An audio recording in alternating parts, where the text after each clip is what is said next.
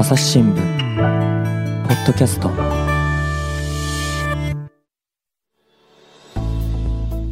朝日新聞の神田大輔です、えー今回はですね横浜総局の記者土屋かの子さんに来ていただきました。土屋さんよろしくお願いします。よろしくお願いします。土屋さんは横浜で何を担当してるんですか？はい、えっ、と今は横浜で司法裁判の取材などの担当をしております。うんうんうんその前は？その前がえっ、と神奈川県警でえっ、と捜査一課などの担当をしていました。なるほど、はい。これ聞いてる人はですね 警察に特にですねあんまり用がないという人もたくさんいると思うんですけど捜査一課っていうのは何を扱っている部署なんですかね？はい、えっ、と殺人だったり強盗だったり、うん。いわゆるあの強行犯と言われる、うんあの他人の体をこう傷つけたりとか、うん。そういうような類の犯罪を扱うあのところなんですけれども刑事ドラマとかでも結構描かれるところが多い部署ですね。ね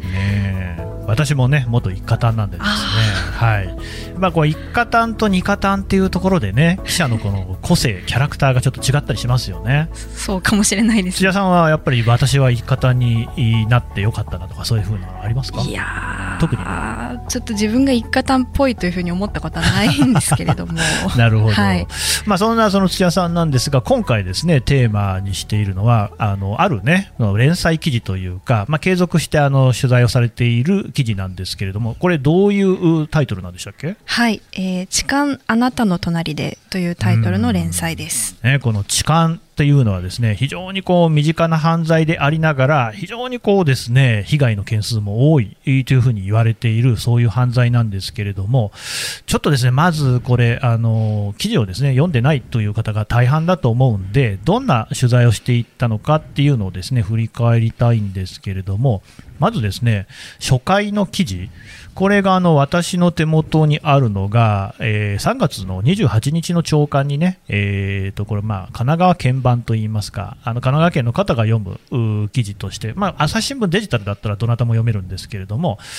あって、でこれはあの被害者の方に取材したんですね。はい、うんえーっと神奈川県警察の中で、うんうん。あの鉄道あの電車の中だったりとか駅で起こる、まあ、主には車内ですかねの犯罪を扱う鉄道警察隊っていうところがあるんですけれども、えーっと最初にそこにあの話を聞きに行ってでそこから紹介してもらったとある被害者の女性がいたんですけれども、うん。その方にこうお会いしてお話を聞いたところ、あのー被害者、えっと、犯人の、えっと、検挙にその被害者本人が協力したというあのかなり珍しい経験をされていた方だったので、その経緯について詳しく聞いた記事になります。その被害者ご本人が捜査に協力するケースっていうのは珍しいんですか？えーと件数としてはちょっとよくわからないんですけれどもあんまりないんですね。あん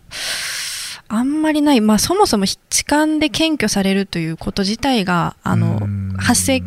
の発生件数というかもうそもそも起きた事案に対して検挙されるっていうことがすごく少ないのがこの犯罪の特徴なので、うん珍しいケースではないかなと思います。つまり被害の件数は本来非常に多いんだけれども表面化するケースっていうのは極めて少ないとはい、やっぱりその、ね、声を上げにくいっていうそういう状況があるっていうことなんでしょうね。はい、うん。でまあ、そういうその、まあ、比較的珍しいケースを取材されているということでですね、はい。まあ細かい手口とかはですねまたあの記事の方を読んでいただきたいんですけれども、まあ、あの痴漢の被害に遭っている女性がいてであの、えー夫のね、えーお連れ合いのおアドバイスなんかもあってその鉄道警察隊の方にい行ったと。で一緒に取材をすることになった。でこの記事にですね同行形状っていう言葉が書いてあるんですけれども、これはどういうことをしたんですか、はい。えー、と痴漢の捜査で難しいのは、うん。あのなかなか証拠が残りにくいんですよねまあ。そうでしょうね。はい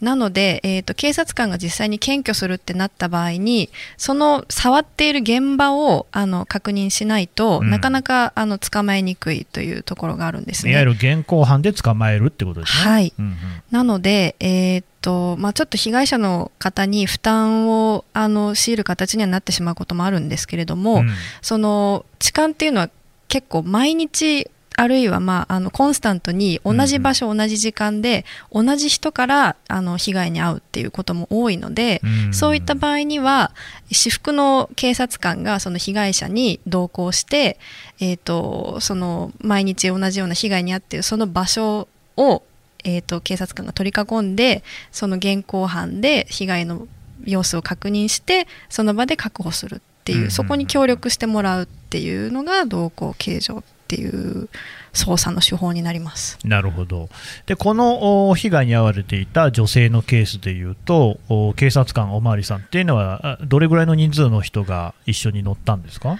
えー、と日によって少しばらつきがあったみたいなんですけれども基本的に4人ぐらいで、なるほど、はい、男性も女性もいるような感じ。はい、でこれだから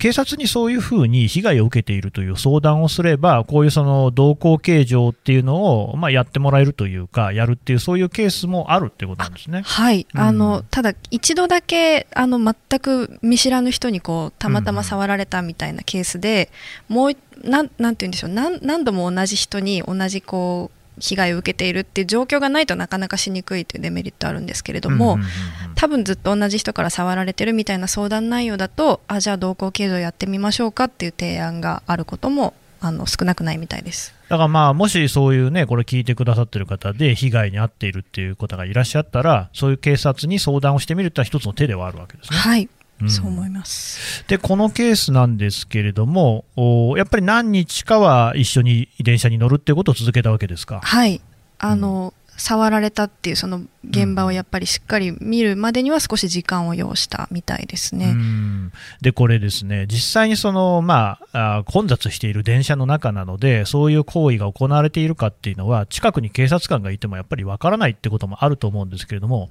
この場合はどういうふうにそれを伝えたんですか？えーとですね、これ秋だったんですけれども、秋ね女性がマフラーあのストールみたいなものをこう首に巻いていたんですね。であの事前に同行形状する前にこの女性と警察官が打ち合わせをしていて、うんもし触られたらあのやっぱ声を上げたりすることって難しいので、うんマフラーをギュッと掴んでくださいっていうサインを打ち合わせで決めていたんですね。それが合図なんですね。はいうんうんうんであの実際に触られた時にマフラーをギュッと掴んだら、警察官がわっと動いたということでした。その後はどうなったんですか？えー、とギュッと掴んだら、うん。えー、とすぐに横にいた私服の警察官が、うんうん。その触っていたと思われる男性に何でだか分かりますよねと声をかけで手を掴んで、でもう一方であの私服の女性警察官がいたんですけどその人はあの被害者の女性をこう守るようにすっとこう抱き寄せてうん。スマートフォンの画面を見せてでそのスマートフォンの画面には、えっとどんな触られてというかどんな感じでしたか何をされましたかみたいなこう言葉が画面に表示されていたとでなんでスマートフォンを使ったかっていうとやっぱりうん満員電車なので、そういうやり取りは口頭でできないので、えっとまあ、そういうこう気遣いというか、なるほどね。はい、があったみたいです。ただやっぱりそれは現場でやり取りをしなければいけないので、はいそういう方法を使ったってことなんですね。はいうんで、えー、と結局、そのお加害者っていうのは検挙をされたわけですか？はいうんで、このお何ですか、例えばその供述なんていうのは分かってるんですかね？えー、と薄着だったからこの女性を狙ったうんなどと話していたそうです。うん薄着だったから狙ったってね、はい別に薄着をしたら悪いのかって話ですからね。うんただまあ、それでとりあえず検挙はされて、そういう被害っていうのはなくなったってことなんでしょうかね？はいうんこういうふうに、やっぱりその毅然として、えー対応をすれば、ちゃんとその犯罪がですね検挙されるっていうケースもあるんだっていうことですね。はいうんでもう一つですね、この連載で、えーこれなかなか読めないんじゃないかなと思うんですけれども、その加害者側、加害をした経験をした人にもですね、話を聞いているっていうのがありまして、で、これがですね、まあ、あの、これもやっぱり土屋さん取材をされたわけですか？はい、うんえー、とこの企画を一緒にやったのがあの当時横浜で一緒に仕事をして今水戸にいる林俊記者っていう、うんうんあの私の後輩なんですけれどもが、えー、と基本的にはこの加害者に、えー、と一生懸命取材をして私もあの同行してお話を一緒に聞かせてもらいました。うんえーでこの方は記事によると、お会社員で、えーその取材時51歳っていうことですね、はい。で懲役刑を7回受けていると、はい。これ、もう懲役刑っていうのは、あの痴漢の絡みの懲役刑ということですかね。えっ、と、痴漢だけじゃなくて、強制わいせつとかも入っていたかなと、性犯罪ですね、ね主には。うんうんうんうんで、その痴漢をおしていた頃のその心境、まあ、今はやってないっていうことなわけですよね。はい。そのどうしてそういうことをしたのか、どういう気持ちだったのかっていう話はしているんですか？はい。あのー痴漢をしてるときはもうその瞬間のことしか考えられないと。うんで、捕まっその痴漢をすると捕まるっていう結果も予想できるんだけれども、もう捕まってもいいから触りたいっていうこう衝動のようなものに駆られるという話をしていましたね。いつからやってるんですか？えーっとこの男性51歳で、うん初めてしたのが高校2年生の時だそうです。ずいぶんまあ若い頃からやってるんですね。はいじゃあもうその時からやっぱりそういう、えーまあ、痴漢の行為っていうのの興奮みたいなものに今囚われてしまったと。はい。うん。ずっと続けてたんですか？はい、あの高校生の時に初めて、えー、と電車内で女性の体に手の甲で触れたと、でその、の時のこう興奮感みたいな興奮みたいなものを覚えてしまって。うん。であの就職先を選ぶ時にまた同じようなことをつまりまあ電車の中で女性の体を触るということをしたいがゆえにうん混んでいる路線を使う、えー、と使える就職先をこうわざわざ探したりとか。うん。というところまで。そのためにわざわざ混んでいて痴漢がやりやすいそういう通勤経路のある会社を就職活動で選んでいたと。はい、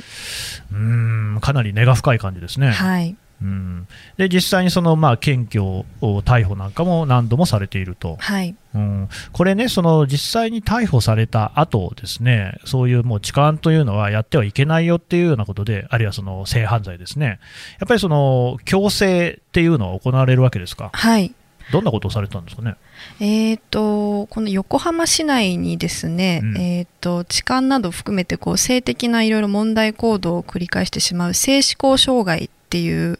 あの症状の治療に取り組んでいる病院があるんですけれども、えー、と刑務所の中で出会った人の紹介、まあ、その人から話を聞いてここに通うようになってうん。そのどうしてそういうことをしてしまうのかっていう認知行動療法っていうものらしいんですけれども、うんこれを、えー、とあとはまあ投薬とかも繰り返したりしてこうあの行動を改善していくっていうことをやっていったみたいです。なるほど。あの今のね、性思考障害っていう言葉がありましたけれども、これはそういうその病気っていうことですか？えー、とこれもです症ね状。いろいろとこう議論がありまして、うなんですのね。国際的なその診断基準であの、うん。はっきりとなんて言うんでしょう定められている性思考障害としてこう病名として確立されているかっていうのはちょっといろいろと議論があるようなんですけれどもど。はいうん、ただまあそういったそのまあ障害っていうぐらいですから、あーそういうその、まあ、性質といいますか、そういうものを持っている人っていうのがいて、ただそれも治療が可能なんだということですか？はい。うん、でそのさっきのですねいろいろなプログラムのもとでそういう治療をしていく、うん実際その、えーこの男性の場合はその後治療はできたわけですか、えー、とそうですね。今も治療の最中。ですね、うん。えー、と改善はされてきてるみたいなんですけれども、うんうん。あの未だにやっぱり電車に乗るのが怖いというのはその乗ってしまうと、うんもっと混まないか電車がもっと混んできたらあのまた触れるから混んでこないかなっていうふうに期待しちゃうって本人が言ってるんですね。うんまだそういうこう思考回路みたいなものは男性の中にも残っていて、うんまだまだ治療は、えー、と現在進行形という感じです。なるほど、やっぱりそういうそのどうしてもその自分を抑えられなくなってしまうっていうのがまだ残っているかもしれない、はい、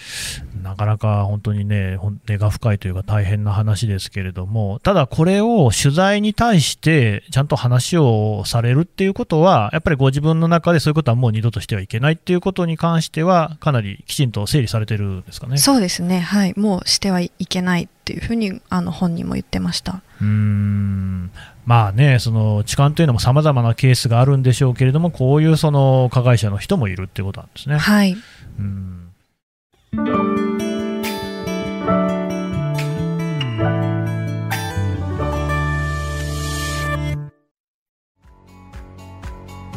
私は朝日新聞歩きき。人工音声が伝える速報ニュースのポッドキャストです。通勤中でもお料理中でも運動中でも趣味の作業中でも何かしながら最新のニュースをフォローできます。あなたの知りたいニュースどこででも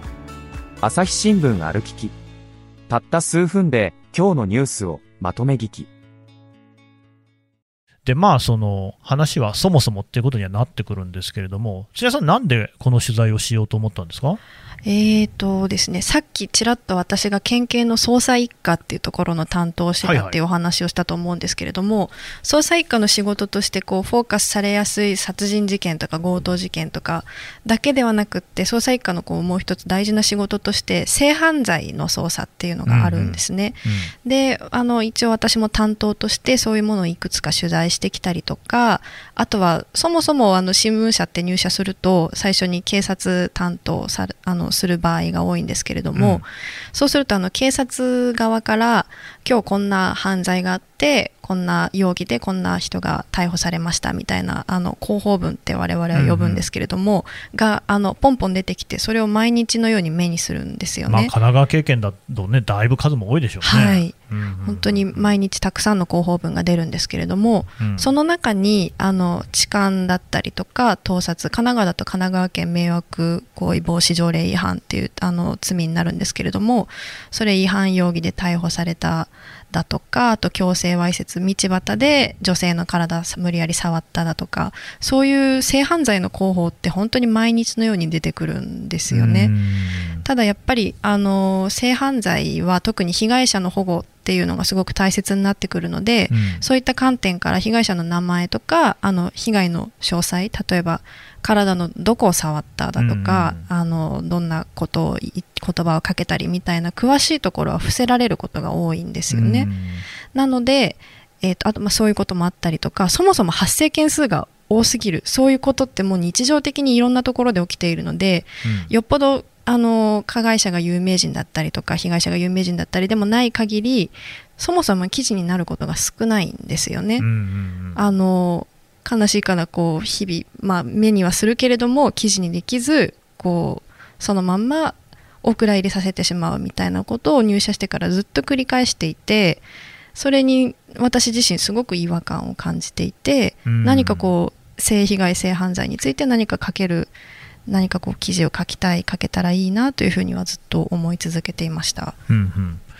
でそのまあね、この前のところでですね話を聞きましたけれども、その被害者の方の取材をしてるじゃないですか、はい、こういうのっていうのは、どういうふうにして、その被害者の方にお話聞くまで至ったんですか、えーと、この企画に関しては、ですねあの、幸いにという、幸いというか、あの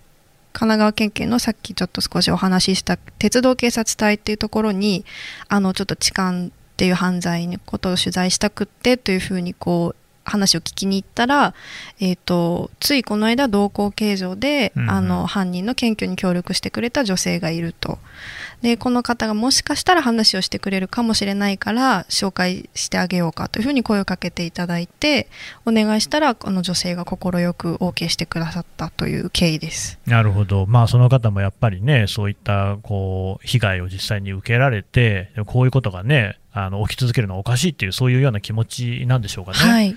実際にそのお会いになって話をした、はい、えー、でそういうその被害者の方のお話を聞く中で土屋さんがですね記事の中で伝えたいことっていうのはどんなことがありましたか？えーとですねあの、まあ、この女性が被害に遭って同行計上してあの犯人の検挙に協力するっていう、まあ、そその筋書きだけこう聞くと、うん、すごくこうしっかりしたというかあの、うんうん、自分をこうききちんと持ってらっしゃる方。であのお会いしてもその印象変わらなかったんですけれども、うん、そこに至るまでにものすごく葛藤があったというお話もしてくださって例えば間違った相手を犯人扱いしてるんじゃないかっていうこう恐怖だったりとか、うん、そもそもこの触られてる感覚があるけどこれって痴漢なのかなっていうこうすごく葛藤があったりだとか昔からあのこの女性ご自身が高校生とかそういう学生の頃から被害に遭ってたっていうでもそれでもまあいいかと思ってこう声を上げずに来たみたいなあのこう葛藤みたいな不安みたいなものとかもこうずっと持ってらっしゃったのでその辺のこう実際にこうアクションに至るまでのこう揺れ動きみたいなものもなるべく丁寧に描きたいなと思ってなのでなんていうかそういうふうにこう迷っている苦しんでいる女性きっとたくさんいると思うのでそういう思いをしている方はあのあなただけじゃないんだよっていうことをこの記事を通じて伝えられればと思っていました。これ、その記事の中でね、私もへえというかですね、まあ、なるほどと思ったのが、この女性がですね、えー、鉄道警察隊に相談しに行くわけですよね。はい、でその時に、まあ、30分ほどじっくり耳を傾けたと、相談員の方はですね、はい、でその女性、被害者の女性がですね、えー、まあ、要するにその、例えば電車を変えるとか乗るところ、乗るところを変えるとかね、そういうこともできるのかもしれないけれども、その私が乗り口を変えるのは嫌なんだと。要するにこれ完全にやってる方が悪いわけで、はい、なぜその女性の方がね、自分のその通勤に関してこう、譲らなければいけないのかっていうような、まあ、趣旨のことをおっしゃったと、はい、そしたら、その相談員の方、男性だってことですけどね、そういう方はたくさんいますと。あなただけじゃないですよっていうふうにね、要はこういうことを言うと、やっぱりその気の強い女性だなっていうふうに受け取られるんじゃないかっていうようなことが、この方も心配だったっていうことですけれども、はい、ちゃんとその辺警察の方でも怒りっていうのをですね共感、肯定するっていうことにはなってるんですね。そうなんですよね。しかもこの,、あの相談員あの男性の方で、まあ、男性だから女性だからっていうのはもうあのあんまりそれありきで議論するのはナンセンスだと思うんですけれども、うんうん、あのなんていうかその被害相談を受ける警察の側もこうきちんと対応の仕方をこう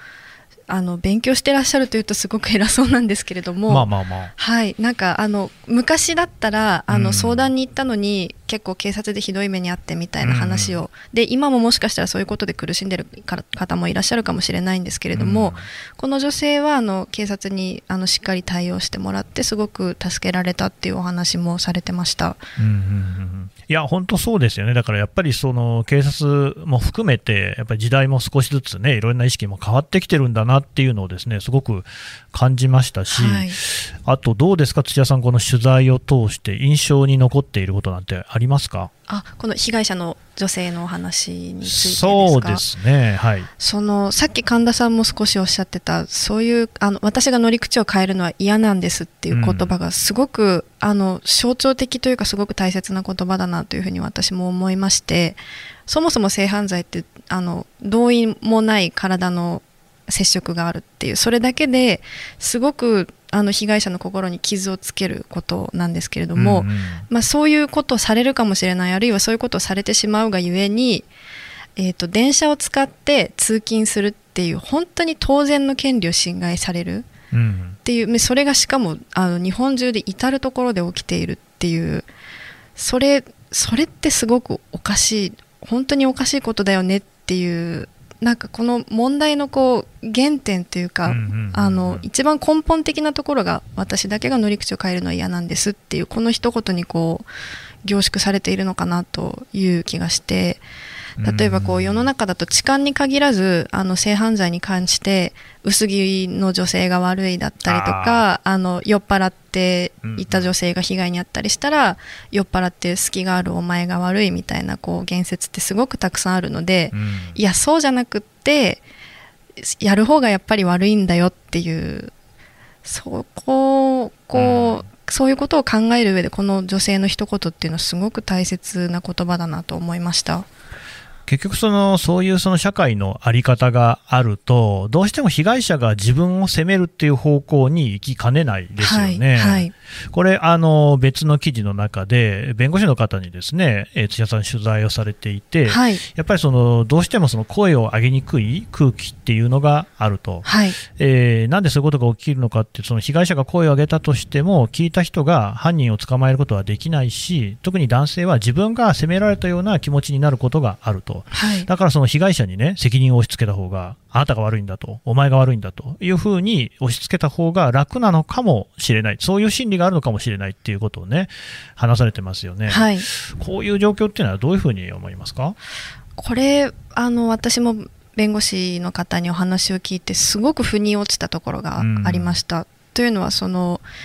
この弁護士の方が指摘されているようなことって痴漢とかそういう性犯罪に限らず割とあの他のいろんなことにも言えることかなと思っていて自分もその指摘にこう少しドキッとしたところがあるというか、うんうん。あのそういう問題提起をされてあのそれが良くないって分かっているけれども自分が何もできないから、その被害に遭った人が悪いというふうにこう自分のな中で納得して片付けてしまう。っていう心理って割といろんなところに働いているのかなというふうに思って、うんうんうんうん。ただこれってどうしたらどうしたらこう改善こういう思考回路こういう心理ってこう改改善して変えていけるのかなっていうのはいまだに私もすごく考えているところで、うんむず本当にうまく言えないんですけど難しいなと思います本当に。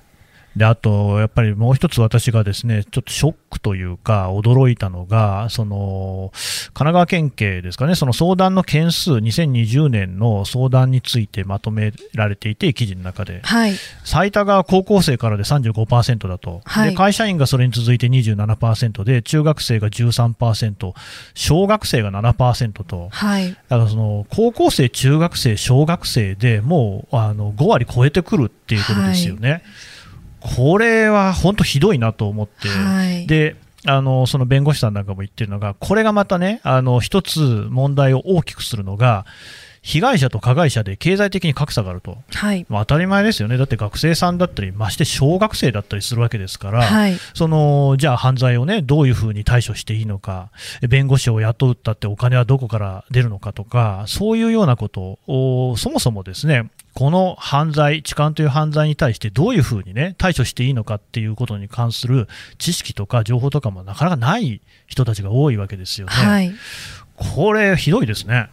そうなんですよねこのあの弁護士の方の指摘もすごく大切で、うんえー、とまず学生さんが被害に遭った場合って一人であの弁護士に相談することなんて当然できなくって、うんうんまずあの保護者とか、まあ、学校場合によっては学校の先生とかに相談したりっていうことになると思うんですけれどもまず第三者親であってもやっぱり他人なのでそこに被害をあの打ち明けるっていうところにまずものすごく大きなハードルがあるんですよね。そこであの親御さんからあの、まあ、やっぱり性犯罪に対する認識もまだまだばらつきがあるというか人それぞれなので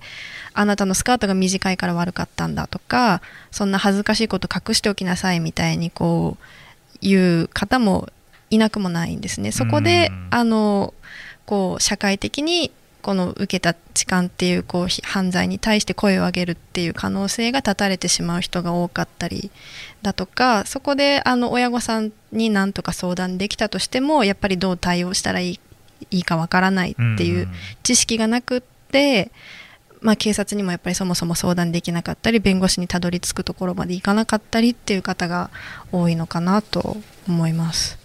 ただ、もうこれ、他方で、この記事に対しては、この一連の記事に対しては、ですねその横浜総局にもすごくたくさんのその読者の方からの声が寄せられたっていうことですね。はいうん、例えば、なんかどんなような話、実際にこれ、あの声を寄せられた方をこう土屋さん、取材なんかもされたんですよね。はい、あの一番最初にあのさっき少しお話ししたあの同行形状に協力した被害者の方の記事を載せたのが3月末でそこからあの横浜総局の方に主にメールなどでいくつかのご意見とか自分もこんな経験をしましたみたいなあのお便りをいくつかいただきましてあのまあ、やっぱり新聞っていう媒体の性質上かもしれないんですけれども高齢の比較的高齢の女性からのお便りが多かったんですね。うんうんうんでしかも何十年も前に被害に遭った自分が大学生の頃高校生の頃こんな被害に遭ってそれが60歳70歳になった今でも忘れられないみたいなあの時すごく悔しい思いをしたみたいなお便りがすごく多くてそれに本当に驚きました。やっぱりそういうその傷、心の傷っていうのはね、まあ、体の傷ももちろんあるでしょうけれども、なかなか簡単なことで言えるものではないんですね。そうですね、うんちょっと私も正直こんなこんなに反反響といいますか、うんその数としてものすごく多かったというわけではないんですけれども、うん一つ一つのこうお便りに込められたこう悲しみだったり悔しさみたいなものがこうすごく伝わってくる中身が濃いというとちょっと語弊があるかもしれないんですけれども本当にいろんな思いが詰まったお便りをたくさんいただいて、うん。あの本当に声を上げていただいたことありがたいなと心から思いました。あとどうですか、これ、あの朝日新聞、社内でも女性と男性でリアクションが違ったっていうところがあるんですか、はい。うん、どんなこれはですね、え。えーっと、まあ、そもそも前提としてあの痴漢って女性だけが、あの被害に遭うものではないと思うんですけれども、やっぱりあの身近に感じている方は女性の方が多いのかなというふうに感じていて、この企画があの実際に紙面に載ってあの世に出ていく前にあの社内のいろいろな方の目に触れる機会があって、うん。そうするとあの私も昔こんな目にあったっていうあのこちらから変な話お願いしてないのにこう経験をシェアしてくれる方が女性記者の方が何人かいたんですね。うんうんでなのでこの企画を支持しますだったりとかあのこの表現についてとかこここの回についてこう少しこういうふうに思うって意見を伝えてくださる女性の記者の方とかもいて、まあ、とにかく自分事として捉えてくれる女性記者がすごく多いなというふうにうん感じたんですけれども対してこれがあの形になった後にこう男性から声をかけられることがほぼほぼなかったんですね。うん。なんていうかあのさっきの弁護士の先生のこうご指摘にもあったように、これだけ痴漢おかしいみたいなこう、うん。大きななんていうんでしょうこうメッセージ性を持たせた企画に対して男性もこう何をしたらいいかわからないどう反応したらいいかわからないみたいなところはあるのかなというのはなんとなく社内の反応を見ていても感じました。うーんそうですよね、結局、そのなんかね、自分も同じその加害者側だっていうふうに男性は特に思いがちなのかもしれないけども、決してそういうことではなくて、やっぱりその男性も一緒に考えるっていう中で、初めて多分その被害者の声の上げやすさっていうのも生まれてくるんでしょうしね。はい、だね、私もあれなんですよね、私も男男ですし、あと、まあ割とその体格も大きいんですよね。はい、で、その痴漢ももちろんいけませんけれども、少し前に、その女性がね、あの割とその中高年の男性なんかにこう体をぶつけられるとかなんかこうね、あのまあ殴られるに近いようなことをするっていうようなこともあの問題になりましたよね。はい、で、あれも結局、そういうその、殴ななんていうんですか、相手を選んでやっているんだと思うんですよ。痴漢もそうですよね。そはいの、薄着だとかなんとか言ってますけれども、その、この子だったら声を上げないんじゃないかっていうようなね、ことで狙ったって話も聞いたこともありますし、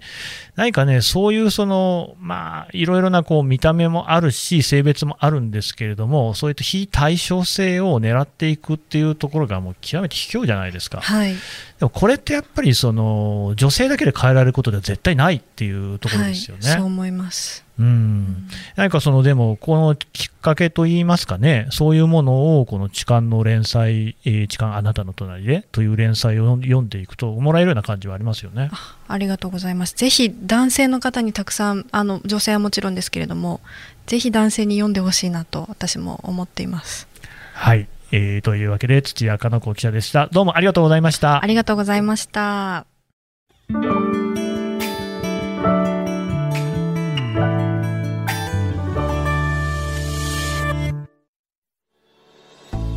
はい、えー横浜総局の土屋かの子記者のお話でした。で土屋さんあのこの連載は朝日新聞デジタルの方で読めるんですね。はい、えータイトル何でしたっけ？痴漢あなたの隣でうんです。でこれで検索したら出てくるんですかね。はい、うん、あとはまあ土屋さんのねお名前で出るああとこの当然ポッドキャストの概要欄にリンクを貼っておきますのでそこから飛んでね読んでいただけるといいと思います土屋さんどうもありがとうございました、はい、ありがとうございました。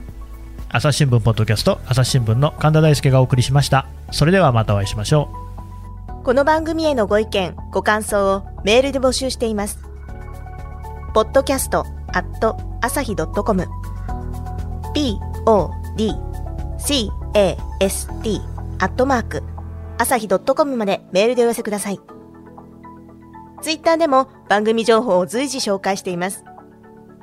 アットマーク、朝日ポッドキャスト。朝日新聞、ポッドキャストで検索してみてください。